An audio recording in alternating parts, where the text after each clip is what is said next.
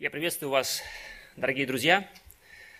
Эм, немножко у нас была все-таки пауза, не позволяли некоторые обстоятельства быть здесь, но сегодня, слава Богу, эта возможность есть. Хотелось бы немножко напомнить, э, если вы еще помните, э, последний раз мы говорили, как бы начиная серию, говоря о семье, мы говорили о том, э, какую роль Бог предназначил в семье именно для супруги. Мы говорили много о муже, о том, э, к чему он призван как глава, какие у него обязательства есть по отношению к своей супруге от Бога, что он поставлен главою, но его власть не абсолютна, она принадлежит или она, он наделен этой властью для того, чтобы служить, чтобы быть опорой, чтобы быть слугой своей супруги. А, и говорили также о э, положении супруги, о положении жены в э, браке, говорили о том, что Бог предназначил или определил для жены быть в подчинении. Быть в подчинении у своего мужа, который является главою семьи. Мы много говорили о том, что, конечно же, это, э, как сказать, эта идея, она сейчас очень непопулярна. Она как бы считается давно изжившей себя. Есть много новых э, теорий, идей, которые э, как бы могут показаться нам даже с какой-то стороны ну, более ну, более правильными. Где-то, может быть, наш опыт э, может подсказывать нам, ну, может быть, это действительно не так, может быть, это все-таки было для какого-то времени справедливо, а сейчас это уже не действует. Мы живем в другое время, другие обстоятельства у нас.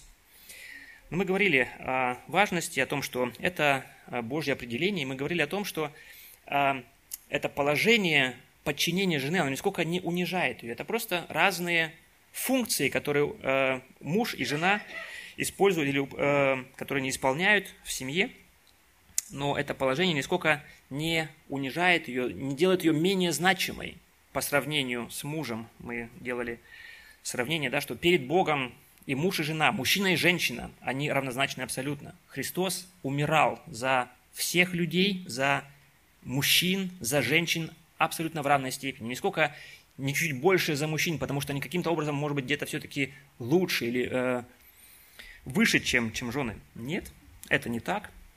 Они равнозначны э, перед Господом, но просто в семье Бог определил для них определенную функцию. И функция – это быть в подчинении у своих мужей. Мы говорили, если вы помните, последний раз о том, что э, для того, чтобы вот эту функцию, вот это Божье определение, для того, чтобы вам как бы э, исполнить это, для вас нужно как бы очень прочное основание, потому что, как мы уже сказали, сейчас упомянули, в нашем мире или в то, что в том обществе, в котором мы живем, в мире, который вас окружает, может быть, ваш опыт, ваши подруги, ваши, может быть, родители, все может убеждать вас в том, что, ну нет, ну это может быть с хорошим мужем, это может быть действовать, а вот с твоим, ну это совсем, это нет, это для тебя это не действует, для тебя тебе нужно по-своему как-то вот действовать по-другому совсем – мы говорили, что вам для всех нас это необходимо иметь это основание, чтобы быть послушными Богу,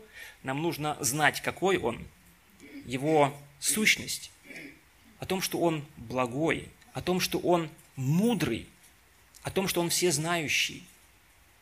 Если мы понимаем и знаем Бога именно таким, тогда Его повеление быть послушной своему мужу, оно не будет для нас тягостью – Потому что мы будем знать, что оно исходит от доброго, от благого Бога, мудрого, который знает намного больше, чем мы, который имеет намного больше опыта, чем наш.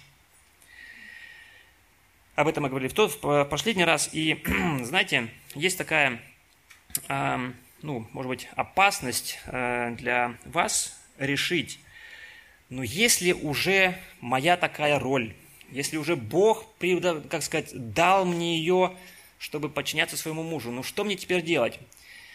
Ну, значит, мне нужно покориться своему мужу, и это выражиться должно в том, что я теперь никакого противоречия не могу сказать своему мужу, я буду только на все говорить «да». Такая, знаете, своеобразная идеал э, жены, которая вот, ну, полностью, да, только, только абсолютно э, послушна. Вот именно послушна в том плане, что говорит только «да», всегда такая довольная, всегда радостная, не исполняет своих таланты и э, как бы полностью отключает свою э, свой как бы мозг, свой разум, вот она только как робот, который э, исполняет как бы определенные ну как указания, да, вот муж глава, он как бы нажимает на кнопки, поворачивает где-то руль, и вот жена как бы таким образом управляется своим мужем. Но это совсем не Божья идея. Первоначально, когда, как мы читаем в книге «Деяния апостолов», идея или цель, с которой Бог создал жену для мужа, создал Еву для Адама, здесь написано, «Нехорошо быть человеку одному, сотворим ему помощника, соответственного ему». Бытие 2.18. Помощника, соответственного ему. Итак, Бог сотворил жену как помощницу своего, своему мужу. И сегодня мы будем говорить об этом – мы будем э, посмотрим некоторые писания, о, некоторые места или некоторые сферы жизни, где вы, как супруги, можете или призваны быть помощницами своему мужу. Мы увидим некоторые, э, рассмотрим некоторые сферы, где вы можете быть помощницей, можете поддерживать его, можете быть его мудрым советником. И проповедь я так и назвал сегодня «Помощница мужа», основную мысль, как или эпитетом этой проповеди, я выбрал стих из э, книги Притч, 31 глава, 13 стих. «Жена, боящаяся Господа, достойна хвалы». Жена, боящаяся Господа, достойна хвалы. Так мы э, поговорим сейчас о том, что жена, боящаяся Господа, она является помощницей или помогает своему мужу. Смотрите, в первом послании Петра, 4 глава, 10 стих, здесь говорится, «Служите друг другу, каждый тем даром, какой получил, как добрые домостроители многоразличной благодати Божией». Служите друг другу, каждый тем даром, который получил. И вы, как супруги, как жены, вы обладаете какими-то дарами, которыми вы можете служить своим супругам. Знаете, прежде чем начать э, говорить о каких-то о какой-то помощи, где вы можете помогать своему мужу, я думаю, в, перво, в первостепенно или перво, э, основанием для этого должно быть вообще ваша готовность или заинтересованность жизнью вашего мужа. Знаете вы, вы супруги, чем живет ваш муж в данный момент? Вы знаете, какие проекты, в каких проектах он участвует в данный момент на работе, где он какие-то переживания есть на работе.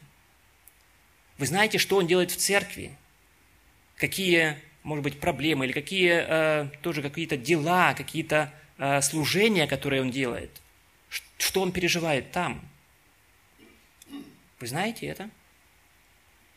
Какие его планы на будущее, что он думает, что он ожидает. Я думаю, это как бы первостепенно, это вообще как бы основание. Для того, чтобы вы могли быть помощницей его, вам нужно первостепенно знать и заботиться, что он переживает, где потом вы можете помогать ему.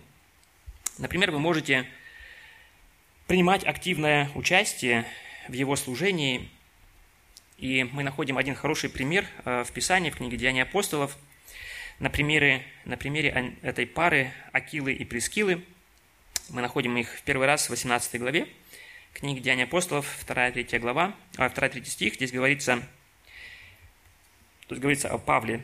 «И нашед некоторого иудеянина именем Акилу, родом Понтянина, недавно пришедшего из Италии, и Прескилу, жену его, пришел к ним, и по обыкновению ремесла оставался у них и работал, ибо ремеслом их было деланием палаток. Мы встречаем эту супружескую пару, пару первый раз и уже как бы видим, да, что как бы их общность, они даже как бы они работали, у них был, было одно ремесло, они вместе занимались каким-то делом для того, чтобы зарабатывать себе пропитание. Далее мы видим их, встречаем их э, в той же главе, 26 стихе, это история э, о Аполлосе. Помните, что этот э, тоже иудей, э, который знал Писание, который был как бы горячим, хорошим оратором, он пришел э, в синагогу и начал, как говорится в 26 стихе 18 главы, начал смело говорить в синагоге. Услышав его, Акила и Прескила приняли его и точнее объяснили ему путь Господень. Смотрите, опять они вместе действуют. Они вместе взяли, приняли его для того, чтобы ему лучше разъяснить не только крещение Иоаннова, но и далее разъяснить ему Евангелие, разъяснить то, что Христос совершил, то, что Он умер и воскрес. Они опять же делают это служение вместе. И далее, 1 Коринфянам 16 глава, 19 стих, в конце здесь Павел приветствует и говорит, «Приветствую вас усердно в Господе, а приветствуют вас усердно в Господе Акила и Прескила с домашнюю их церковью». То есть, опять же, мы видим их вместе о том и находим то, что они были вместе, у них дом, дом, их дом был открыт для других верующих, чтобы они собирались там, как такая небольшая домашняя церковь. И опять же, они совершали это служение вместе. Все делали вместе, как одна команда. А как же быть с неверующим мужем, если у вас такая ситуация, что ваш муж неверующий, то, конечно же, говорить о помощи в служении, э, как бы это неуместно. Но опять же, помните, мы говорили, когда мы говорили о подчинении, мы говорили, или когда смотрели в Писании, мы при, пришли к выводу, что вот эта заповедь о том, что жена призвана быть послушной и покорной своему мужу, она не ограничивается, или там нет никаких условий, она безусловная. То есть там нет, не написано, что если ваш муж такой-то, если он верующий, если он вас любит, если он заботится о вас, тогда будьте ему покорны, тогда э, служите ему. Нет. Этого утверждения или этого, этого как бы ограничения, этого условия нет. Нет разницы, верующий муж или нет. Поэтому вы можете быть помощницей также и своему неверующему мужу вы можете оказывать ему также практическую помощь. Например, это, может быть, такие, ну как сказать, примитивные примеры, но я просто хочу показать, что я имею в виду. Муж ваш захотел убраться в гараже. Предложите ему свою помощь. Скажите, давай, я помогу тебе. Ваш муж захотел помыть машину. Предложите Давай, давай пойдем, поедем вместе. Давай я помогу тебе. Я хочу помочь тебе в том, что ты делаешь. Может быть, какие-то другие, какие-то другие сферы, какие-то другие вещи, в которых он нуждается где-то. Может быть, просто вам нужно хранить его термины, помогать ему вспоминать или э, составлять расписание всяких терминов его. Конечно же, с одной стороны, вы можете сказать, да, ну, но вот только этого мне еще и не хватает дома, чтобы вот машину с ним, с ним мыть. Но подумайте, пожалуйста, а какова, какую цель вы преследуете в своей семье? Какую цель вы преследуете в своих, во своих взаимоотношениях с вашим мужем?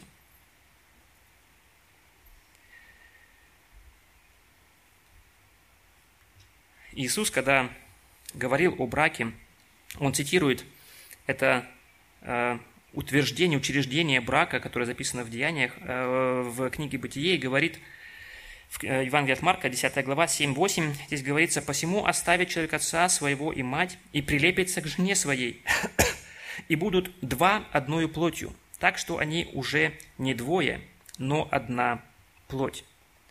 То есть Божья идея брака – это не то, чтобы мне было хорошо. Божья идея брака – это то, чтобы два разных человека, муж и жена, соединились и становились все более и более одним целым, одной плотью. Становились все более и более близкими. И помогая мужу таким образом, практически вы сможете участвовать как раз в его жизни, и где-то вы можете приближаться, где-то вы можете сближаться друг с другом, достигая как раз этого единства, к чему вы призваны в браке – Конечно же, эти примеры были, ну, как я уже сказал, они были примитивные, но, конечно же, и каждая ситуация, каждая семья, она своеобразна. Каждая ситуация своя. Поэтому вашим, как сказать, вашей фантазии не должно быть предела.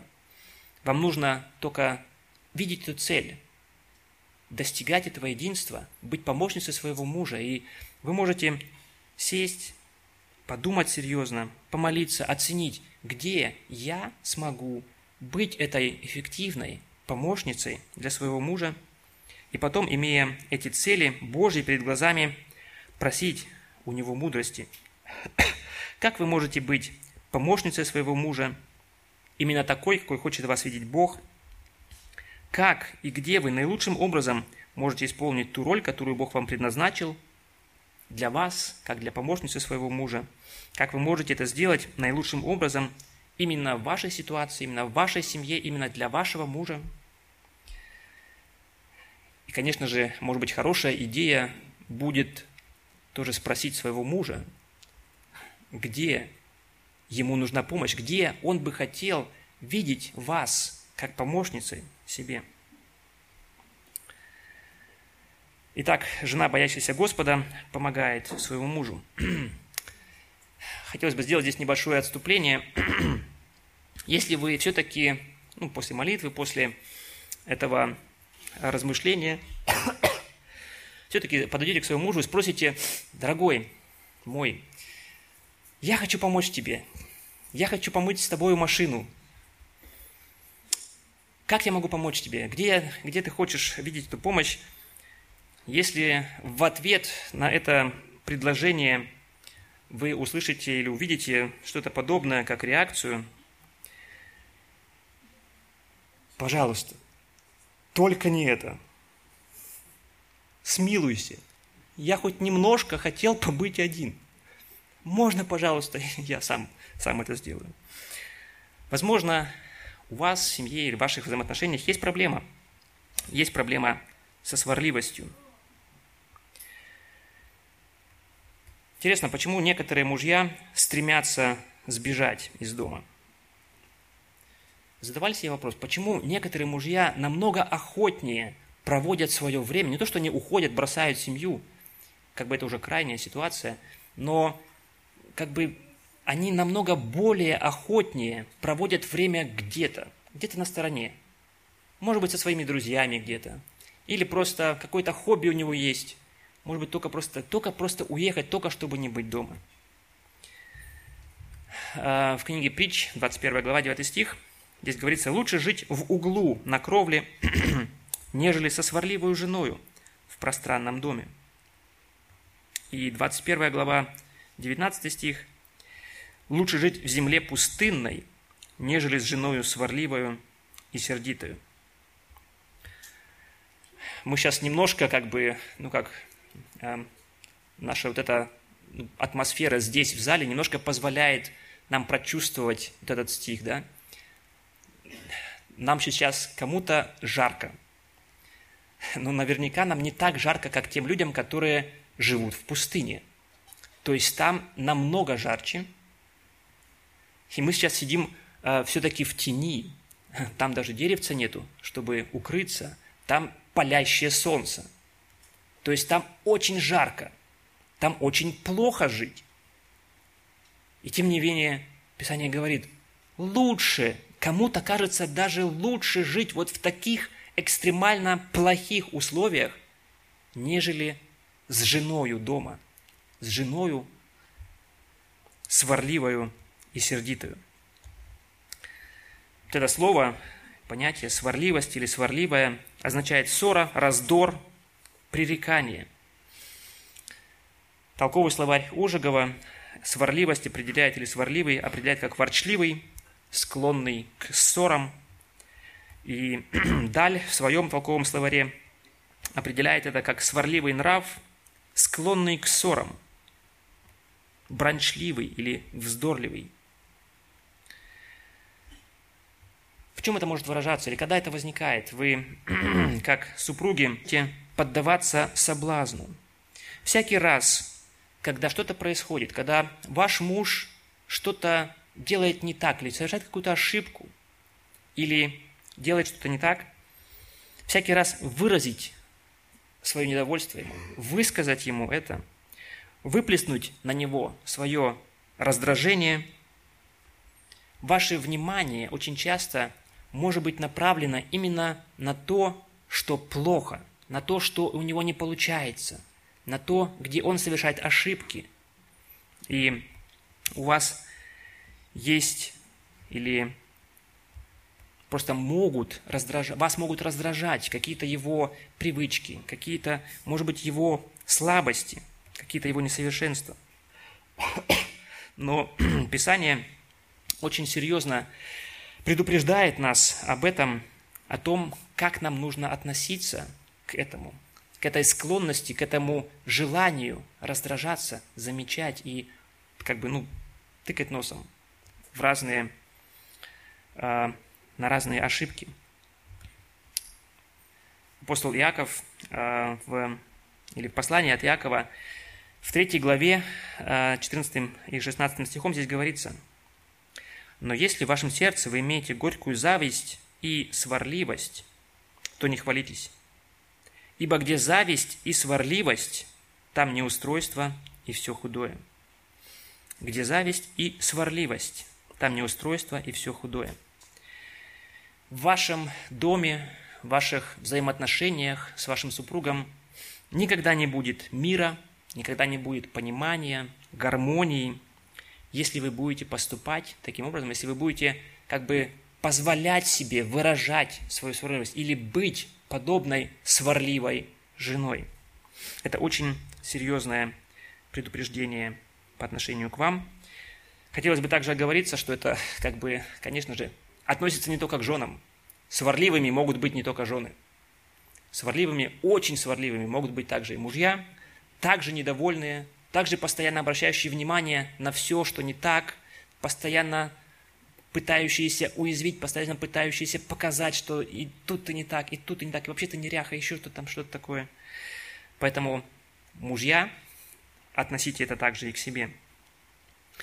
Важно знать об этой опасности и учиться контролировать себя, контролировать свое недовольство, контролировать свое раздражение, помня о разрушительных последствиях сварливости. Какая же должна быть наша реакция вместо этого, если ваш муж все-таки дает вам повод быть такой сварливой женой? Жена, боящаяся Господа, она поддерживает мужа. Жена, боящаяся Господа, поддерживает мужа – притчах 17 глава, 17 стих, здесь говорится, «Друг любит во всякое время, и как брат явится во время несчастья». Мы говорили, когда мы говорили о мужьях, о том, что они как глава, они призваны быть сильными, они призваны руководить, они приняли, призваны вести, они призваны быть своеобразным как бы, ну, фундаментом, стабильно, обеспечивать стабильность для своей семьи – но бывают ситуации, бывают случаи, когда проблемы, трудности, переживания, они наваливаются. И ободрение в такие моменты, ободрение, поддержка моменты отчаяния, трудностей – это как раз та помощь, которую вы, как супруги, можете оказать своим супругам, своим мужьям – также в отношениях, как вы относитесь к его слабостям, к его каким-то несовершенствам. Не нужно разглашать, не нужно как бы ну, делиться этим со своими подругами, где-то высмеивая его, делясь, какой он неряха, какой он не может себе даже яичницу приготовить, он не может себе носки купить сам или еще что-то подобное. Об этом не должен знать как бы весь мир – и ваше окружение, не высмеивайте его ни про себя, ни в общении с супругом, э, с какими-то своими, ну, в своем окружении, с подругами, тем более с мамой. Вы призваны обеспечить его как бы надежный, крепкий тыл, который он может положиться в ситуациях, которые трудные для него – Просто для вас, тоже для размышления, для оценки, подумайте, вот с каким сердцем ваш муж идет домой с работы? Вот как вы думаете?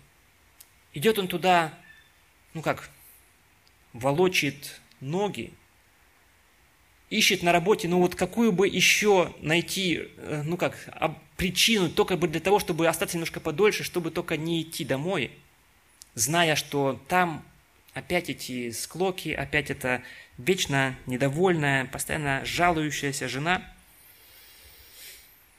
которая каждую как бы малейшую оплошность заметит, укажет на это, для того, чтобы это свое превосходство.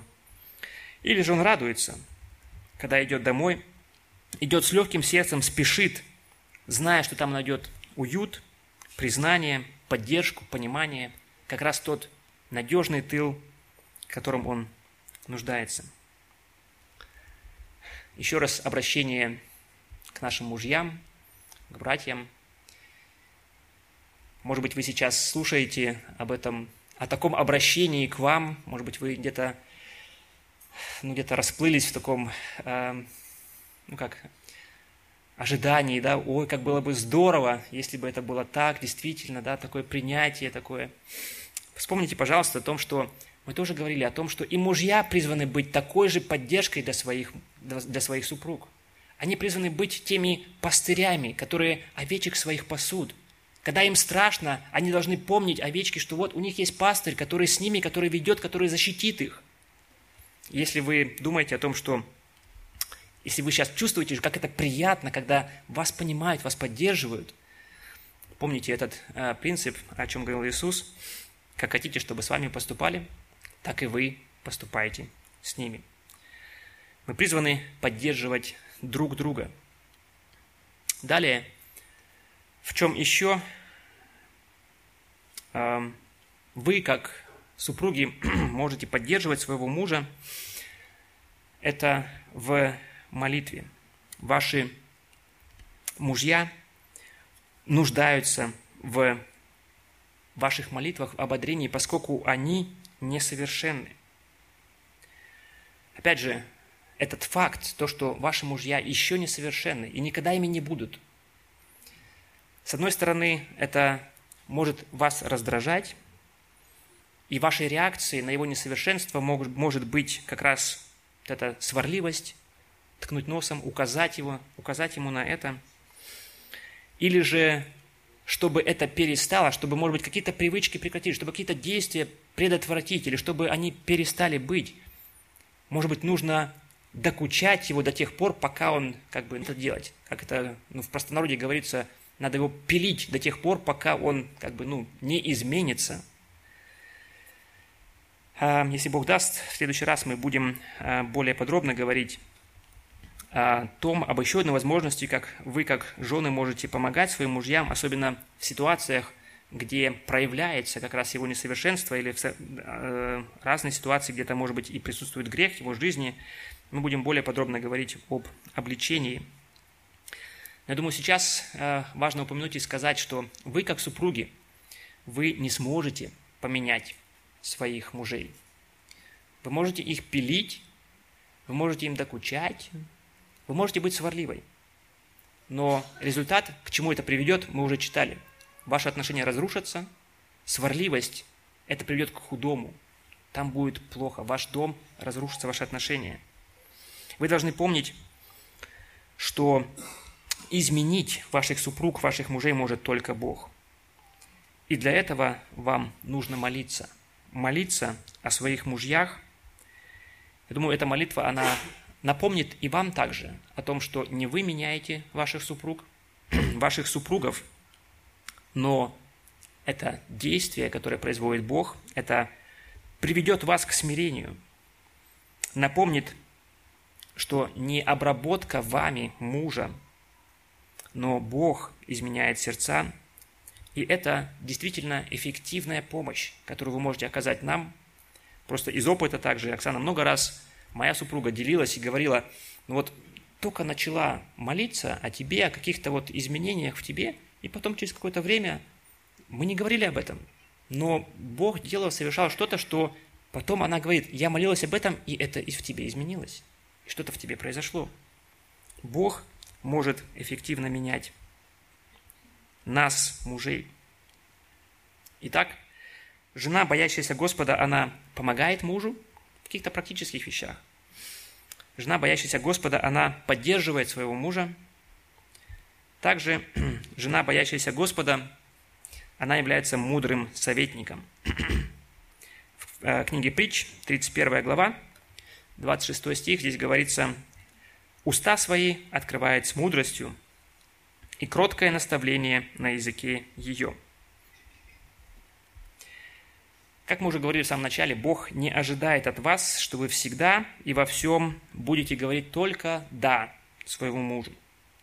В этом вы не сможете или не будете эффективным помощником или помощницей своего мужа.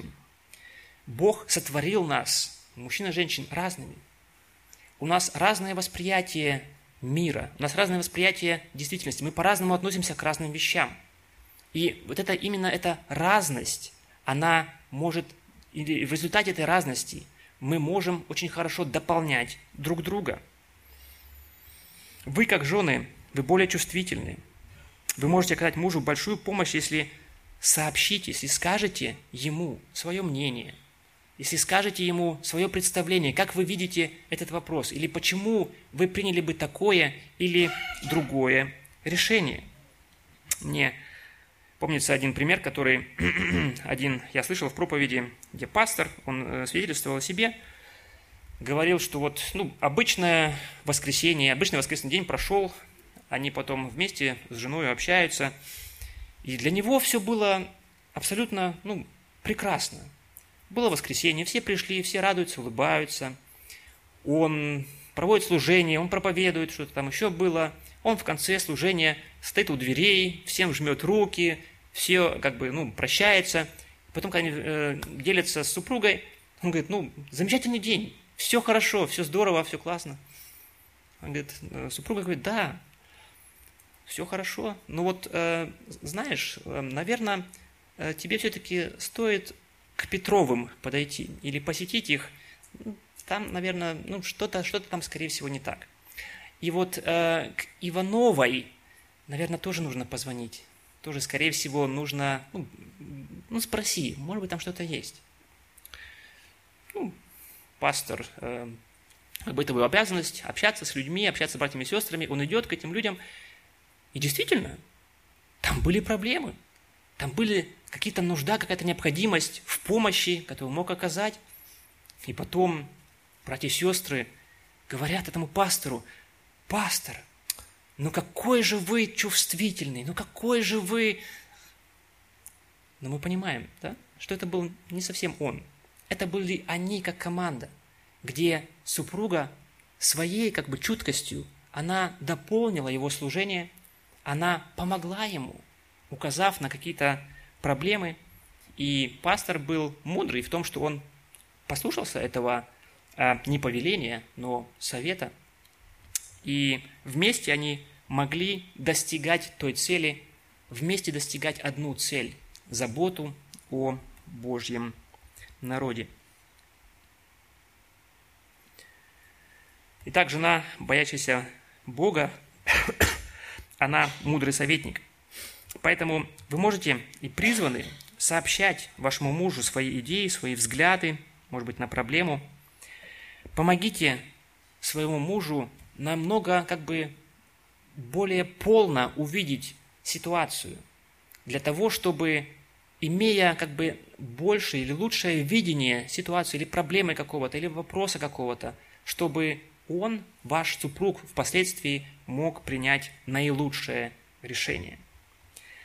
Опять же, если мы говорим о том, что вы призваны быть советниками, важно при этом проверять свои мотивы, во-первых, Э, что движет мною, когда я советую, когда я даю такой совет?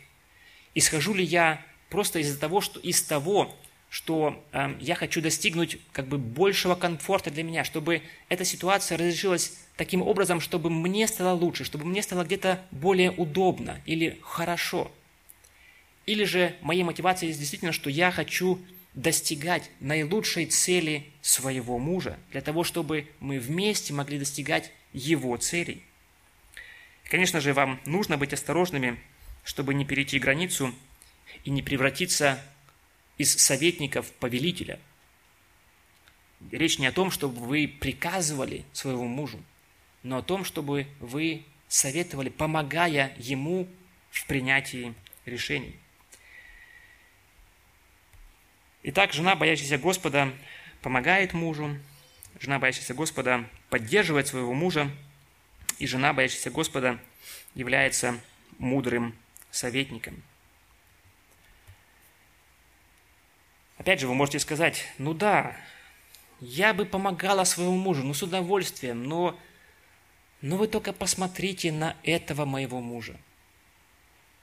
Знаете, в немецком есть такое выражение, да? Dem ist nicht mehr zu helfen. Да, то есть там для этого всякая помощь уже опоздала. Ему уже невозможно помочь.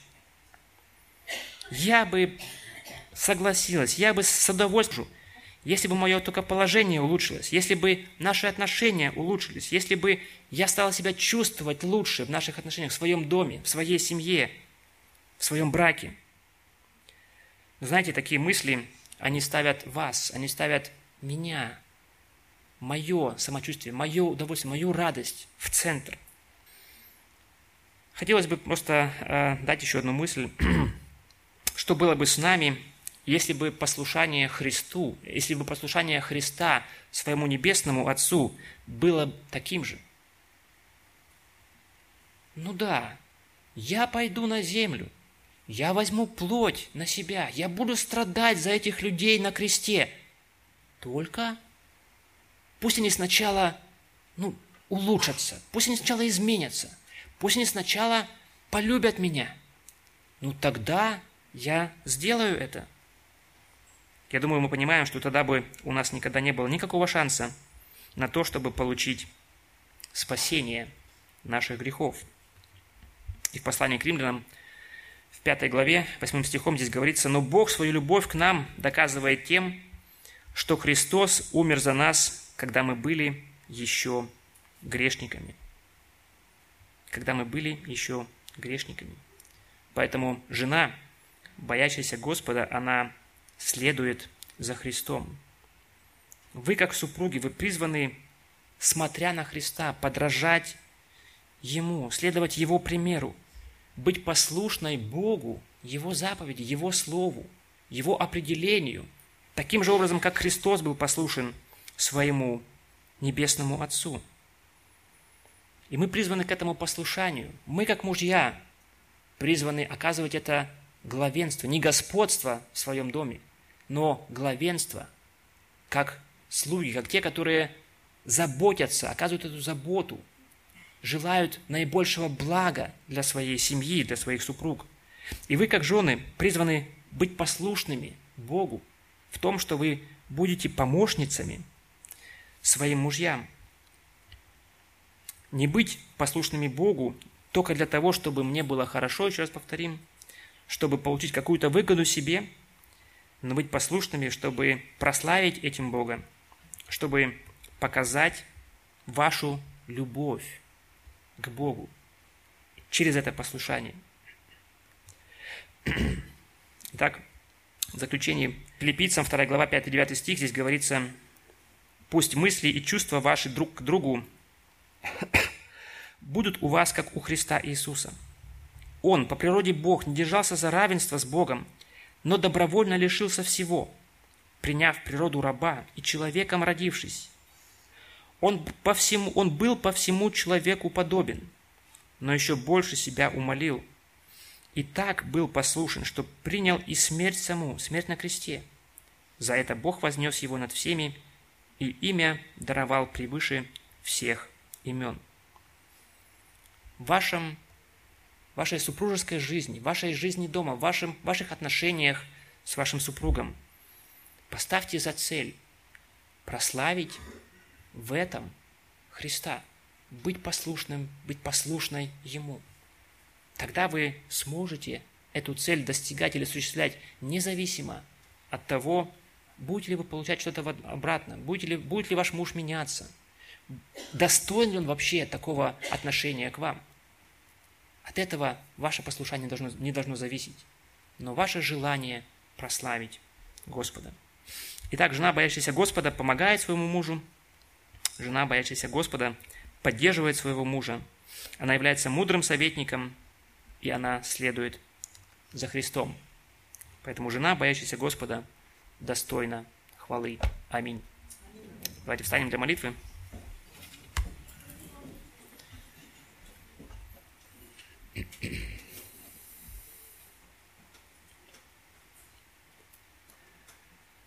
Господь Иисус, спасибо Тебе за Слово Твое, которое Ты открываешь, где мы можем познавать Тебя, где это есть это откровение, которое нам необходимо для того, чтобы узнать Тебя, Твою волю, чтобы узнать то, каков Ты есть вообще, для того, чтобы нам понять Тебя, чтобы нам познавать Тебя.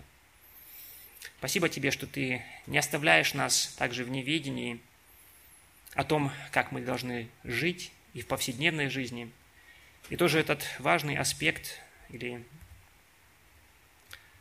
одну из сфер жизни, в которой мы находимся, эти супружеские отношения, ты также очень четко прописываешь и открываешь, в чем является твоя воля. Если то действительно мы соглашаемся с тобой, что это твое решение, оно мудрое, потому что оно исходит от тебя. Господь, помоги нам, пожалуйста, покориться тебе – не искать своего, не искать своего радости, какого-то своего личного счастья, своего исполнения для себя. Но помоги нам поставить в центр своей жизни, в центр наших желаний. Это быть послушными Тебе и принести славу Тебе тем, что мы делаем. Господь, и мы ожидаем, и мы верим, что полнота радости, она не в исполнении наших желаний. Полнота радости, она пред лицом Твоим.